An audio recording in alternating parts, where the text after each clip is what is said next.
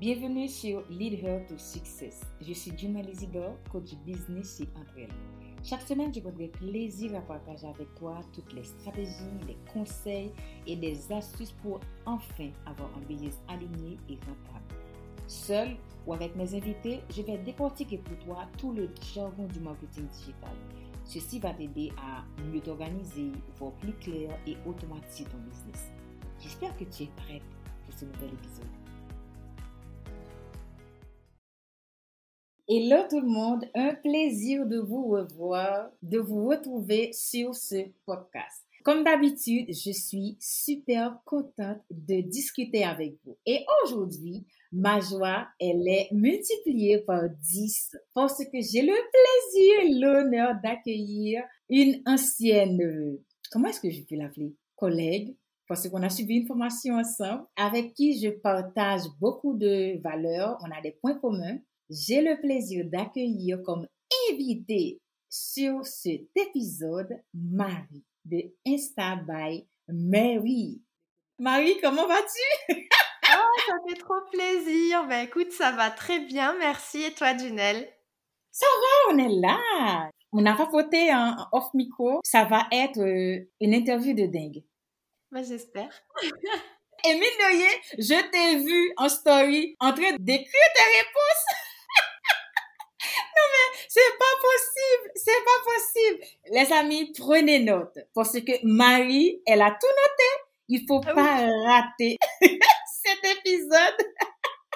Alors Marie, ça me fait trop plaisir de te recevoir sur ce podcast. Comment vas-tu? Comment va ton business? Ben écoute, ça va, je te remercie, tranquillement, hein, on ne s'ennuie pas, comme tu peux t'en douter. voilà, donc euh, le business va bien, écoute. Alors, avant de commencer avec les questions qui sont vraiment intéressantes et nombreuses, on prend un petit temps pour faire ta présentation. Qui es-tu, dans quel domaine tu évolues? Et quel est ton parcours? Ok, alors je vais essayer d'être euh, straight to the point. Tu vois, je suis pas trop anglaise, mais j'essaie quand même. mais t'as bien dit, t'as un bon accent, mine de rien. Attention. Oh. Alors, bah, du coup, bah, moi, c'est Marie. Et puis, je suis ravie, du coup, d'être là et de pouvoir être dans les oreilles de tes auditeurs et auditrices. Alors, pour le parcours, rapidement, moi, j'ai fait 12 ans de vente, en fait, dans une grande société où je vendais, en fait, des sites internet et du digital, donc tout ce qui s'est rapproché, donc de la com aussi. Et initialement, j'étais issue d'un master en marketing digital. Mais voilà, c'est vrai que j'ai fait de la vente, donc je me suis un petit peu perdue, on va dire, dans les méandres de la vente. Et à un moment donné, voilà, je me suis rendu compte, bah, quand le Covid est arrivé, hein, tout simplement, je me suis rendu compte que j'avais besoin de trouver un peu plus de sens à ce que je faisais. Et c'est là où je me suis rendu compte aussi par rapport à, à l'équilibre euh, vie perso, vie pro que je cherchais. J'avais envie, voilà, de me lancer à mon compte. Donc voilà, j'ai fait plein de choses, j'ai fait bilan de compétences, etc. Tout ça pour me retrouver en fait à aider les entreprises à se développer sur Instagram. Instagram, je l'ai découvert moi par ailleurs parce que donc euh, je suis passionnée de voyage, je suis diabétique de type 1 et j'ai découvert via Instagram une communauté, alors vraiment voilà des, outils communautaires euh, assez bienveillants. Et c'est là où je me suis dit plus les bilans de compétences que j'avais pu faire. Enfin, en fait, j'en ai fait qu'un. Hein. Euh, mais par rapport aussi à l'ikigai, par rapport à voilà tous mes points forts, etc. Que les réseaux sociaux, ça m'a parlé tout de suite, ça a fait hyper sens. Et donc c'est là que Insta by Marie est né. Donc euh, il y a un peu plus d'un an maintenant.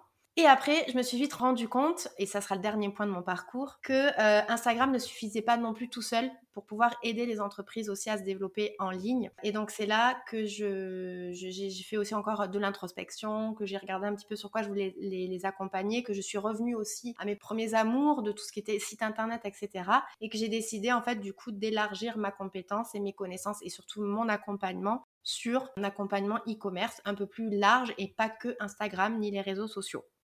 On fait le switch en douceur pour cette première question. Instagram en ce moment représente un réseau incontournable dans le développement d'un business en ligne.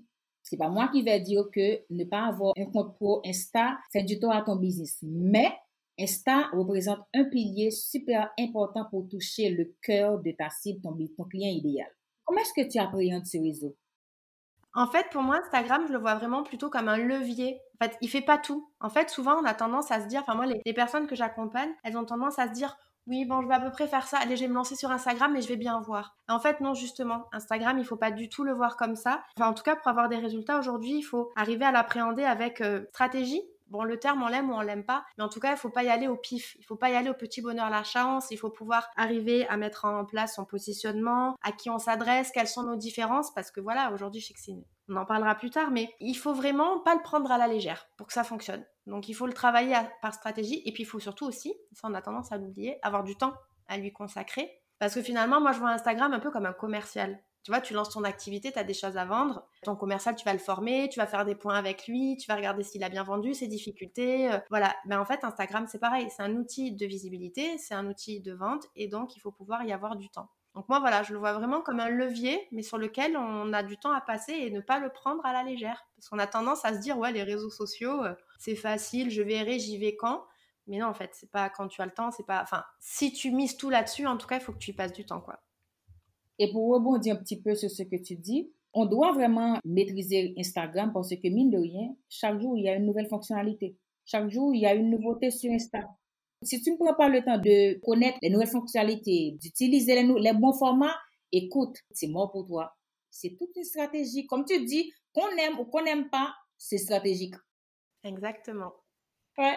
Mais comme tu as dit tantôt, tu as pratiquement deux ou trois ans dans le business en ligne avec ton nouveau business. Quelle est la meilleure chose qui te soit arrivée en tant qu'entrepreneur? En fait, je crois que c'est d'avoir fait le bon choix. J'ai décidé d'être entrepreneur il y a deux ans et aujourd'hui, je le regrette pas. Pour moi, c'est ça la meilleure chose qui me soit arrivée. Je regrette pas. Je, comme dirait une personne qu'on connaît, je vis ma meilleure vie. Et surtout, en deux ans, voilà, il a évolué. Et aujourd'hui, j'accompagne vraiment les personnes que j'ai envie d'accompagner. J'ai le luxe aussi de pouvoir, euh, entre guillemets, choisir avec qui je travaille. Et j'ai vraiment décidé de travailler avec des, artisans et des créatrices, principalement de produits faits main euh, en France. Parce que voilà, c'est ces personnes-là que je veux accompagner. Donc aujourd'hui, je crois que c'est ça ma plus grande fierté. Non, mais c'est trop bien. Ce matin, j'ai fait un post justement sur ça. Les trois raisons qui m'ont poussé à upgrader ma formation, c'est parce que je veux attirer des gens avec qui je veux vraiment travailler. L'entrepreneuriat, le business en ligne nous donne cette opportunité. Mais dis-moi, pourquoi est-ce que tu as fait ce choix, le choix d'accompagner les e-commerçants, les, artisans? Est-ce que c'est parce que toi, tu es artisan à l'âme ou est-ce que tu es fasciné par ce monde artisanat?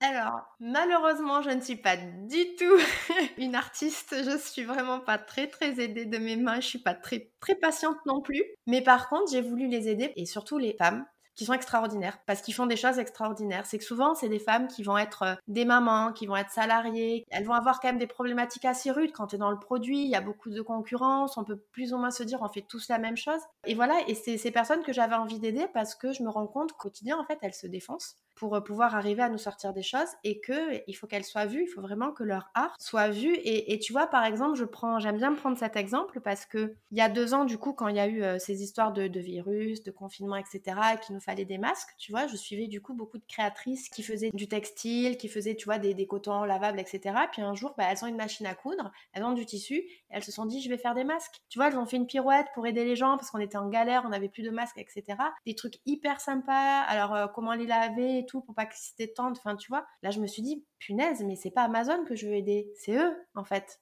Et aussi, je me suis rendu compte, dans le domaine de l'infoprenariat, il manque, je trouve, des contenus sur ça. Il y a beaucoup de, euh, de contenus sur plutôt des personnes qui sont dans le domaine du service. Et je trouve que pour les personnes qui vendent des produits qu'elles font de leurs mains, ça manque. Donc c'est là où je me suis dit, ben moi, c'est elle que je veux aider, quoi. J'ai eu une ancienne cliente qui est dans le e-commerce justement. J'ai eu un autre regard sur ce, le produit physique après cet accompagnement. J'ai appris à comprendre, mais à aimer chaque produit. Puis j'ai même comparé ce produit comme un geste d'amour c'est la meilleure expression d'amour qu'un entrepreneur, un artisan peut te faire, c'est de t'offrir, de te proposer son offre. Parce que elle a trébuché, il y a des produits qui ne sont pas finis, elle a pris le temps de les finir, elle a pris le temps de peaufiner au fur et à mesure. Et au fur et à mesure qu'elle travaille, elle met tout son amour là-dedans. Chaque produit est une histoire. Parce que tous les produits sont des produits, mais tous les produits ne sont pas faits de la même façon. Quand tu m'as dit que tu accompagnes les e-commerçants et les artisans, je me suis retrouvée parce que vu que j'ai accompagné quelqu'un dans le e-commerce, j'ai vu la chose autrement. Ah oui, non, mais ils donnent, de, ils donnent vraiment de leur cœur. Enfin voilà, je le mets vraiment en parallèle d'entreprises où c'est les machines qui font. Là, c'est vraiment, ils donnent de leur temps. Euh, voilà. Depuis l'apparition de la COVID, plus de gens se lancent dans le business en ligne. Beaucoup de gens ont pris le business en ligne d'assaut. Certains pensent que réussir, c'est en un clin d'œil. Bon, ça, c'est un autre débat. Est-ce que tu penses qu'à l'heure actuelle, qu'un entrepreneur qui vend des produits physiques peut toujours garder espoir d'avoir un business qui cartonne sans une présence en ligne? Parce qu'il y a certaines personnes qui ne sont pas sur Instagram, qui ne sont pas sur Facebook. Alors effectivement, avec le Covid ou la Covid, c'est vrai que beaucoup de personnes se sont rendues compte de l'urgence finalement d'avoir un e-commerce pour pouvoir vendre en ligne. Par contre, moi, je pars du principe aussi qu'il ne faut pas se forcer, entre guillemets, à faire les choses.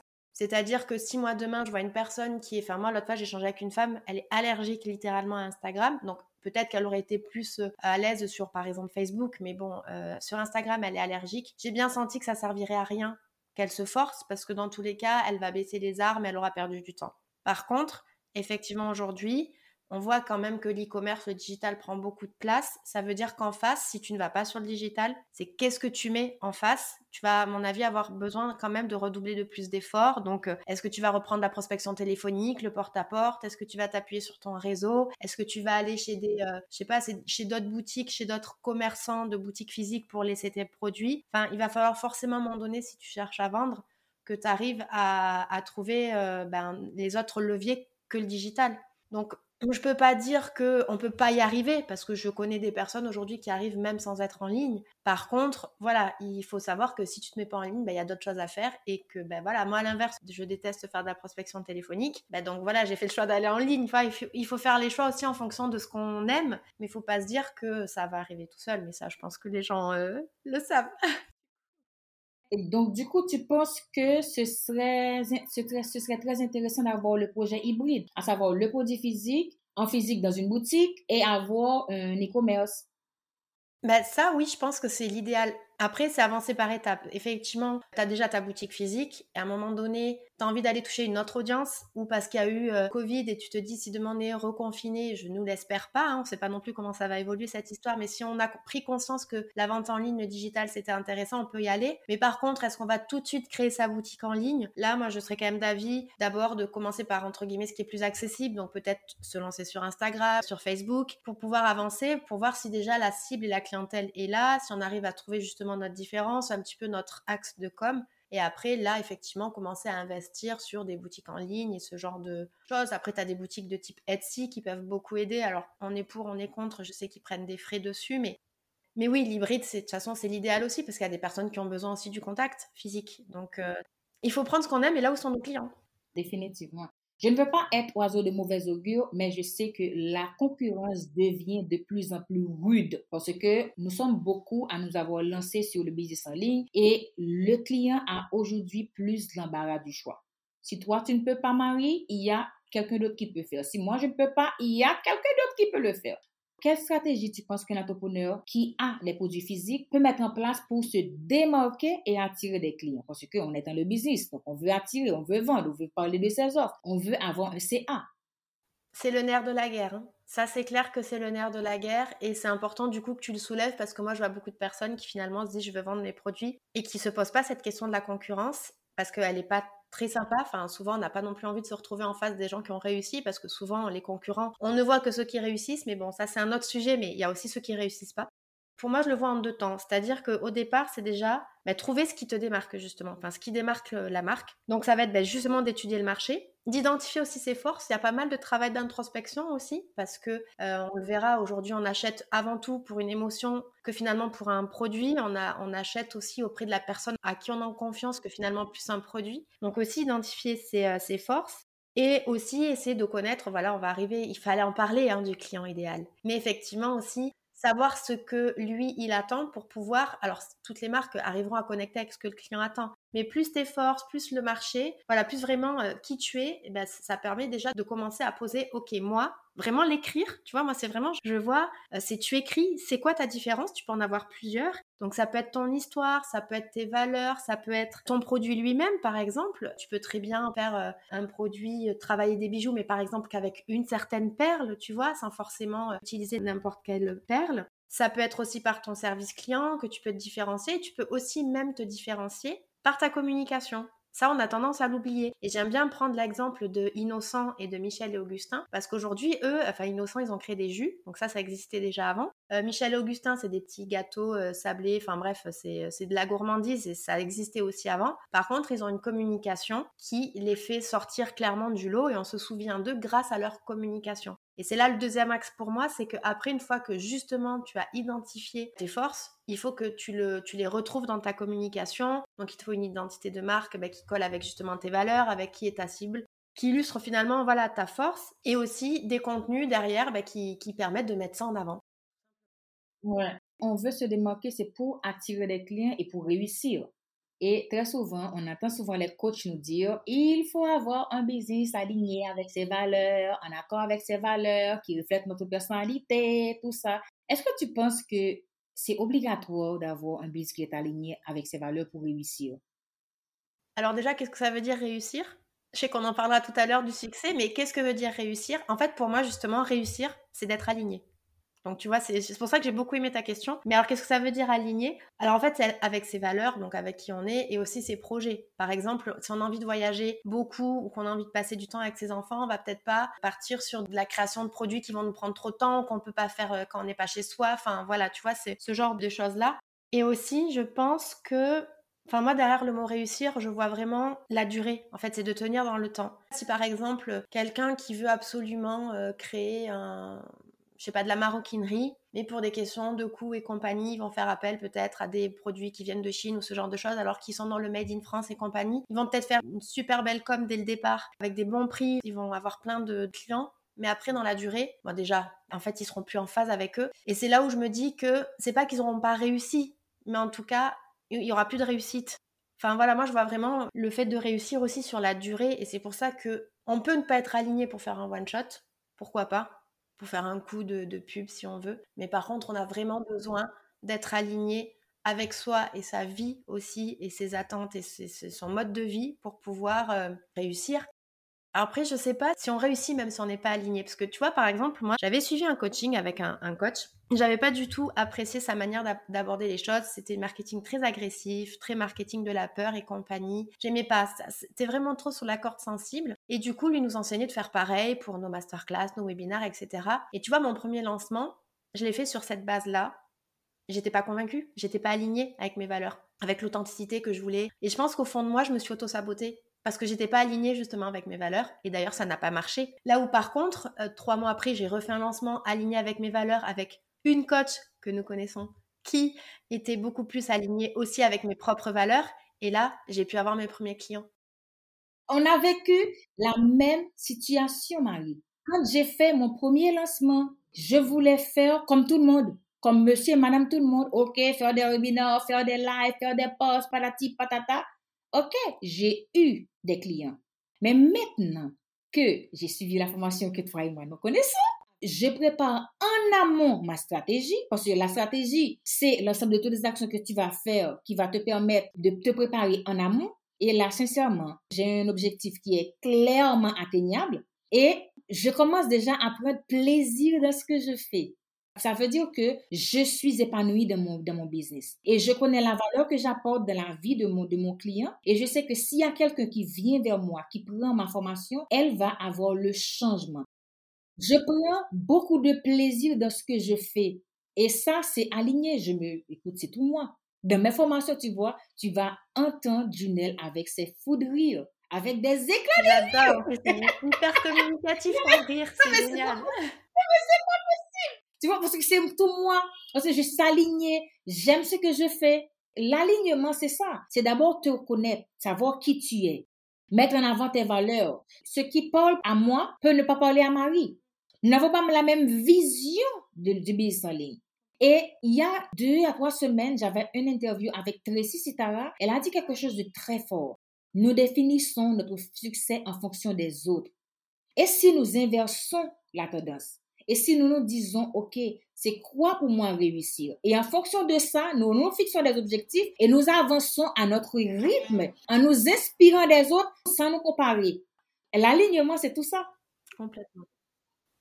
Les clients en 2022 sont de plus en plus exigeants parce qu'ils ont la barre du choix. Comment un entrepreneur peut s'y prendre pour gâter, pour donner une nouvelle expérience, offrir une nouvelle expérience client à sa cible.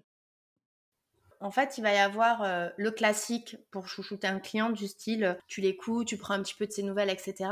Moi, si je reprends toujours euh, la vision de la, de l'entrepreneur, de l'artisan qui vend des produits, contrairement à quelqu'un qui va vendre des services avec un coût beaucoup plus élevé, on va dire que le produit va plus être sur du volume, donc il va pas forcément pouvoir non plus vraiment en suivi client aller à chaque fois voir, demander si les gens vont bien, etc. Ils peuvent, ça le prendra du temps. Mais moi aujourd'hui, je pense que ce qui peut faire la différence, c'est de surprendre. C'est vraiment ça, c'est surprendre son client avec des petites attentions, mais pas forcément des, des attentions qui coûtent trop. Un petit peu de parfum dans le... Enfin, tu vois, vraiment quand tu ouvres en plus ton paquet, si je me vraiment du point de vue de l'artisan qui envoie, par exemple, voilà, ses lingettes ou son sac, ou enfin, ce qu'il a créé, un petit coup de parfum, un petit mot signé de ta main, un petit conseil, comment justement prendre bien soin de, de ce qu'on lui a envoyé, même juste le prénom à la main écrit, des petites attentions comme ça, pour moi, c'est ce qui peut faire la différence. L'idée, c'est vraiment pas de dire qu'à cette surprise-là, et c'est de donner plus que ce que la personne a acheté. Hum, hum, hum. Tu vois, tu parles à quelqu'un qui trame quelque chose pour sa nouvelle cohorte. J'ai quelque chose hein? de... Ah ouais, non, là, je ne vais pas là, je ne vais pas livrer là mon secret, mais je te dirai ça off micro. J'ai quelque chose d'intéressant avant la formation. Une fois que la personne s'est inscrite, elle aura droit à quelque chose d'intéressant. Pendant la formation, il y a tout un processus. Et après la formation, il y a quelque chose d'extraordinaire je mets un accent particulier sur l'expérience client. Parce qu'un client satisfait, c'est un, ambassadeur. Oui, complètement. C'est le meilleur commercial, hein, clairement. Encore mieux qu'Instagram, pour le coup. Je te jure. Donc, il faut vraiment mettre un accent particulier. Il faut mettre un point d'honneur sur le service client, le customer care, comme dirait Dorian. Exactement, c'est ça. Et à toutes les étapes, hein, c'est vraiment toutes les étapes du parcours. Ça peut, voilà. Aussi, tu vois, par exemple, euh, j'y pense là, c'est, euh, tu peux proposer aussi des produits en avant-première. En fait, dans un côté un peu de fidélité. On va pas créer la carte de fidélité à la, à la NAF, NAF ou autre, mais en tout cas, voilà, c'est vrai que euh, avoir bah, quelque chose en, en plus. Mmh, la gamification. Oui, bah pour, surtout pour le service en ligne et la formation. Donc, oui, ça, c'est plus ton truc, du coup. oui. ah ouais, c'est plus mon truc.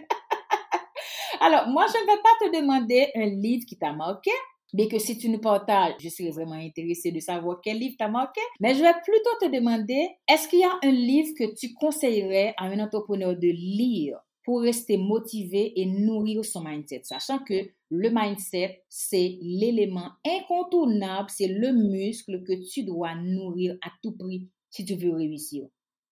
Alors, je plaide coupable. Alors, je lis beaucoup de livres, beaucoup, euh, donc bah, déjà de livres, des romans, et puis beaucoup sur l'expertise, donc tout ce qui va être copywriting, Instagram, euh, même des livres pour les créateurs. Sur les livres de mindset, je te cache pas que je les ai commencés, j'en ai commencé beaucoup, mais je suis jamais allée au bout pour le moment. Donc du coup, je vais un peu piocher de ce que j'ai vu. Bon, il y aura rien d'original, mais de ce que j'ai entendu, The One Thing de Gary Keller a priori est euh, très euh, très impactant puisque c'est un livre qui te permet de revenir à l'essentiel et globalement en fait juste ce mot essentiel en fait. Aujourd'hui, je pense que c'est une clé aussi pour réussir aussi bien quand tu crées tes produits que quand tu crées ta com, que quand tu crées un produit, que quand tu enfin, je l'ai déjà dit le produit, mais que quand tu crées même dans ta vie perso, pro avec tes amis, on a tendance à se compliquer beaucoup les choses et revenir des fois à l'essentiel, ça peut être bien. Pour moi, s'il y a un livre qu'un entrepreneur doit lire, c'est La magie de Vogue. C'est un livre qui peut t'aider à vaincre le syndrome de l'imposteur, les pensées limitantes, parce que tu vois, tu te dis, OK, moi, je peux le faire. L'auteur nous partage son point de vue, ses histoires avec des mots très simples, pas avec des mots ronflants, avec des, tu des anecdotes que nous vivons tous les jours. C'est, c'est, très, très, très, une très belle lecture. Merci. Je l'ai rajouté à ma, ma, enfin, à ma liste cœur de livres. Parfait. Alors, en parlant de mindset, je sais que le succès, c'est un concept qui est plutôt personnel, on l'a dit tout à l'heure. À chacun la définition du succès, à chacun son objectif. Comment est-ce que toi, Marie, tu définis le succès? Alors, le succès, alors ça revient un petit peu finalement à ce qu'on se disait sur réussir. Euh, pour réussir, en fait, pour moi, le succès, déjà, il est à chacun. Le succès de l'un, il ne faut pas forcément qu'on ait le succès de l'autre. Et c'est ce que, bon, on en avait déjà parlé toutes les deux, mais c'est pas, en tout cas, c'est pas qu'un chiffre, le succès. C'est-à-dire que le chiffre, euh, le chiffre, le succès, pardon, il répond vraiment à ce dont tu as besoin. Je reprends l'exemple tout à l'heure de la personne qui souhaite euh, passer plus de temps en famille avec ses enfants. Si pour ça, elle veut travailler que deux jours par semaine et qu'elle arrive à dégager un salaire qui lui permet de pouvoir travailler que deux jours par semaine et les jours restants passer du temps avec ses enfants, mais ben, j'ai envie de dire, elle, elle a atteint le succès. Son succès, en fait, il est très personnel pour moi, le succès. Là où il y aura des personnes qui auront besoin d'avoir euh, les six chiffres sur l'année, et c'est OK, il n'y a, a, pas du, tout de jugement de valeur là-dessus. C'est juste, c'est quoi toi ton objectif de vie? Il y en a, c'est avoir de l'argent, il y en a, c'est passer du temps avec leurs amis, leur famille, il y en a, c'est voyager, et c'est d'arriver à finalement bah, fournir le, chiffre d'affaires, parce qu'on va pas se leurrer, hein, rien n'est gratuit aujourd'hui. On n'a pas forcément besoin de faire une course non plus aux chiffres et au chiffre d'affaires si la vie personnelle et notre mode de vie qu'on a en face déjà nous convient. Je suis d'accord. Notre succès, c'est à nous de, de, le définir. La réussite, c'est un truc vraiment très personnel. À chacun son objectif, à chacun sa façon de voir la réussite. C'est vraiment personnel. Et surtout, tu vois, moi, je suis dans cette philosophie, je ne mets pas un mot sur la réussite en fonction de quelqu'un. Je le mets en fonction de mon idéal de vie. Aussi simple que ça. En parlant de réussir, je sais que pour réussir, il faut s'organiser. Et l'organisation, c'est le challenge de tout entrepreneur. S'organiser, se motiver sont entre autres les quotidiens, les challenges quotidiens de tout entrepreneur. Comment est-ce que tu fais pour t'organiser et rester motivé? Alors, c'est intéressant aussi comme question. Et alors justement, peut-être que ma réponse va te surprendre. Mais déjà, notamment pour garder la motivation, en fait, je ne me mets pas la pression à être tout le temps motivée. En fait, j'ai accepté à un moment donné que je pouvais avoir des phases de mou pour que justement cette motivation ne soit, enfin, que je sois pas dans une perfection de motivation. Parce que je pense qu'on se met trop la pression et c'est là où des fois on peut justement complètement baisser les armes et se démotiver sur la durée. Alors que quand j'ai accepté que j'avais le droit d'avoir des, moments euh, un peu à plat, ben finalement comme j'étais en phase avec ça, je culpabilise pas aussi sur le fait que j'ai pas fait mes missions et compagnie. Par contre, le lendemain, bah, comme je suis en phase, je suis reposée avec mon cerveau, je suis ok avec moi-même, je suis alignée encore une fois avec moi-même. Bah, le lendemain, euh, la motivation, elle revient et c'est vrai que du coup aussi, dans ce côté d'organisation, en fait, moi, ce que je fais, c'est que, euh, parce que moi, j'avais beaucoup tendance à m'éparpiller euh, l'année dernière, et là, j'ai pris un peu le taureau de, par les cornes pour l'organisation. Et en fait, je, je travaille avec, euh, tu sais, le, le plan, enfin, les objectifs à 90 jours. Et ce que je fais, c'est que, comme je suis vite happée par les projets, j'aurais envie de faire plein de choses. Il y a un petit peu de multipassionné derrière, donc je peux vite m'embarquer. Et des fois, j'oublie un peu ma, ma vision, c'est un peu ce que j'ai perdu aussi l'année dernière. Donc en fait, là, j'ai mis dans mon agenda vraiment des points avec moi-même toutes les semaines pour me dire, OK, par rapport à la semaine qui s'est passée, t'en es où de tes objectifs, toi, business, que je me suis fixé au début des 90 jours et plus globalement au début de l'année? Parce que mes objectifs des 90 jours viennent couvrir des objectifs euh, de l'année pour essayer justement de me recentrer et de savoir aussi parce que je sais pourquoi j'ai fait ces objectifs-là. Si c'est un objectif de chiffre d'affaires, ben je le sais. Donc, je repriorise en fait. J'ai un gros gestionnaire de tâches que je mets dès que j'ai plein d'idées, dès qu'il se passe des nouvelles choses, dès qu'on me dit est-ce que tu voudrais faire ça, je mets tout. Et après, je repriorise pour voir si c'est vraiment toujours quand même bien en phase avec mes objectifs business et de vie personnelle, si c'est moins travaillé. Enfin voilà, comme je disais, il n'y a pas que le chiffre d'affaires. Donc aujourd'hui, c'est euh, l'équilibre, on va dire, que j'ai trouvé. Et écoute, on est le 30 mars aujourd'hui, euh, l'heure à laquelle enfin le jour à laquelle on enregistre le podcast. Et pour l'instant, ça tient. Je, je suis en place depuis le début de l'année, donc euh, ça va. tu vois, je rebondis sur deux points que tu as dit. Mine de rien, ce que tu dis, ce que tu as dit, le fait d'accepter ces coups de mou, tout ça, d'abord, on doit se dire qu'on est humain. On ne peut pas être au taquet tous les jours. J'ai fait un test, j'ai fait deux tests. Moi, je suis très story. Instagram, je partage souvent, souvent, souvent. Il y a deux ou trois jours, j'ai pas voulu faire de story. J'ai pas fait de story.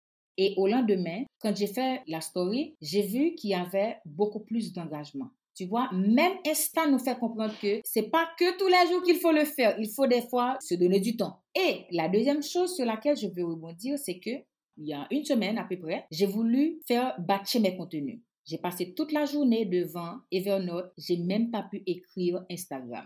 Il n'y avait aucune idée qui voulait sortir de ma tête. Et là, j'ai appelé mon assistant pour lui dire, écoute, tu peux faire les idées de contenu pour cette semaine? Parce que j'ai pas la motivation, j'ai pas l'inspiration, je vais passer la journée à dormir, à me reposer. Elle m'a dit, Junelle, vas-y, je note. Heureusement, j'ai une bonne assistante. Heureusement. Elle a mis les idées de contenu pour la community manager. Marie, crois-moi, si tu veux, au lendemain, j'ai pondu six semaines de contenu à raison de huit posts par semaine. Waouh, waouh, waouh. Bravo. Mais oui, hein. Tu te connais, tu t'es écouté. Voilà, elle m'a dit, Junelle, je confirme que tu es une extraterrestre aussi simple que ça. je lui ai dit, je ne suis pas une extraterrestre. Je me suis écoutée. Quand la motivation n'est pas là, écoute, je ne me force pas. Et heureusement, je suis à mon compte. Et heureusement que nous sommes entrepreneurs, que nous avons cette liberté de nous écouter. Complètement. Je te jure. Alors, on arrive pratiquement à la fin du podcast, à la fin de l'épisode. Malheureusement, c'est une très belle interview, mais avant, avant de te laisser partir, Marie, est-ce que tu as un conseil que tu aimerais donner à une entrepreneur qui veut se lancer avec un produit, mais qui hésite, qui se dit, est-ce que ça a de l'avenir? Est-ce que je, fais le bon choix? Est-ce que ce ne serait pas intéressant de faire un produit digital? Qu'est-ce que tu dirais à quelqu'un qui veut lancer un produit physique à l'heure actuelle, à l'heure où le Covid fait toujours euh, sa route? Moi, je lui conseillerais de ne pas attendre d'être prête pour se lancer ou d'avoir toutes les réponses à toutes les questions que tu viens de me dire. Est-ce qu'elle se dit ça? Est-ce qu'elle se dit ça? Est-ce qu'elle se dit ça? On ne peut pas avoir toutes les, réponses, on les a jamais vraiment et on n'est jamais vraiment prêt. Parce que ça aussi, c'est quoi être prêt C'est quoi la perfection C'est quoi Enfin, on pourrait repartir sur un podcast de 45 minutes. Par contre, mesurer quand même un minimum notamment son avantage concurrentiel. Vraiment regarder un petit peu ce que propose le marché pour voir justement comment on peut tirer son épingle du jeu. Rien qu'au moins déjà ça, ça rassure. Après, sa confiance en soi, son syndrome de l'imposteur, ça, ça se travaille après. Il faut pas avoir trouvé non plus le peut-être le nom euh, officiel du produit, mais en tout cas déjà savoir ce qu'on veut faire, voir s'il peut y avoir une différence. Ça oui. Après le reste, il faut l'essayer, il faut aller face au marché, il faut avoir les retours il faut accepter l'échec. Bon, enfin bref, en fait, après, il y, a, y aurait plein d'autres choses à dire. C'est dur, un conseil. Moi, j'en ai toujours plein à donner. Déjà, ce que tu nous as partagé, ce sont des pépites et j'espère que mon audience va vraiment prendre en compte tes conseils car, je le répète, on n'est jamais prêt. C'est en essayant, c'est en s'adaptant qu'on va trouver, qu'on va avancer, qu'on va aller de l'avant. Osez toujours, c'est des parfois ne renoncer jamais. Amen. C'est moi. Marie, merci beaucoup pour ton temps, merci pour ton partage, merci pour toutes euh, les réponses que tu as partagées avec, avec moi, avec mon audience. J'espère que c'est pas la dernière fois. Vraiment, je te remercie, je te souhaite vraiment plein de succès dans ton business. Je sais que la vie, l'entrepreneuriat, c'est pas quelque chose de facile et heureusement qu'il y a des gens comme nous, comme toi et moi, qui nous acceptons les jours où ça ne va pas et quand ça va, nous sommes à 110% comme dirait Franck Nicolas. Merci Marie, si tu as un dernier mot, vas-y, je t'écoute. Maintenant, c'est à moi de te remercier beaucoup de m'avoir euh, laissé cette part d'expression et de pouvoir justement aussi euh, divulguer mes, mes conseils. Donc euh, vraiment, merci, merci beaucoup. Et je suis sûre que nous nous retrouverons très vite. Ah ouais, à très vite Marie. À bientôt, au revoir tout le monde. Merci d'avoir écouté l'épisode jusqu'à la fin. Si tu as aimé, laisse-moi un commentaire sur ta plateforme d'écoute. En attendant de te retrouver la semaine prochaine pour un tout nouvel épisode, viens me trouver sur Instagram, Facebook ou Twitter. Allez, je te souhaite une belle semaine. Prends soin de toi. À très bientôt. Ciao, ciao.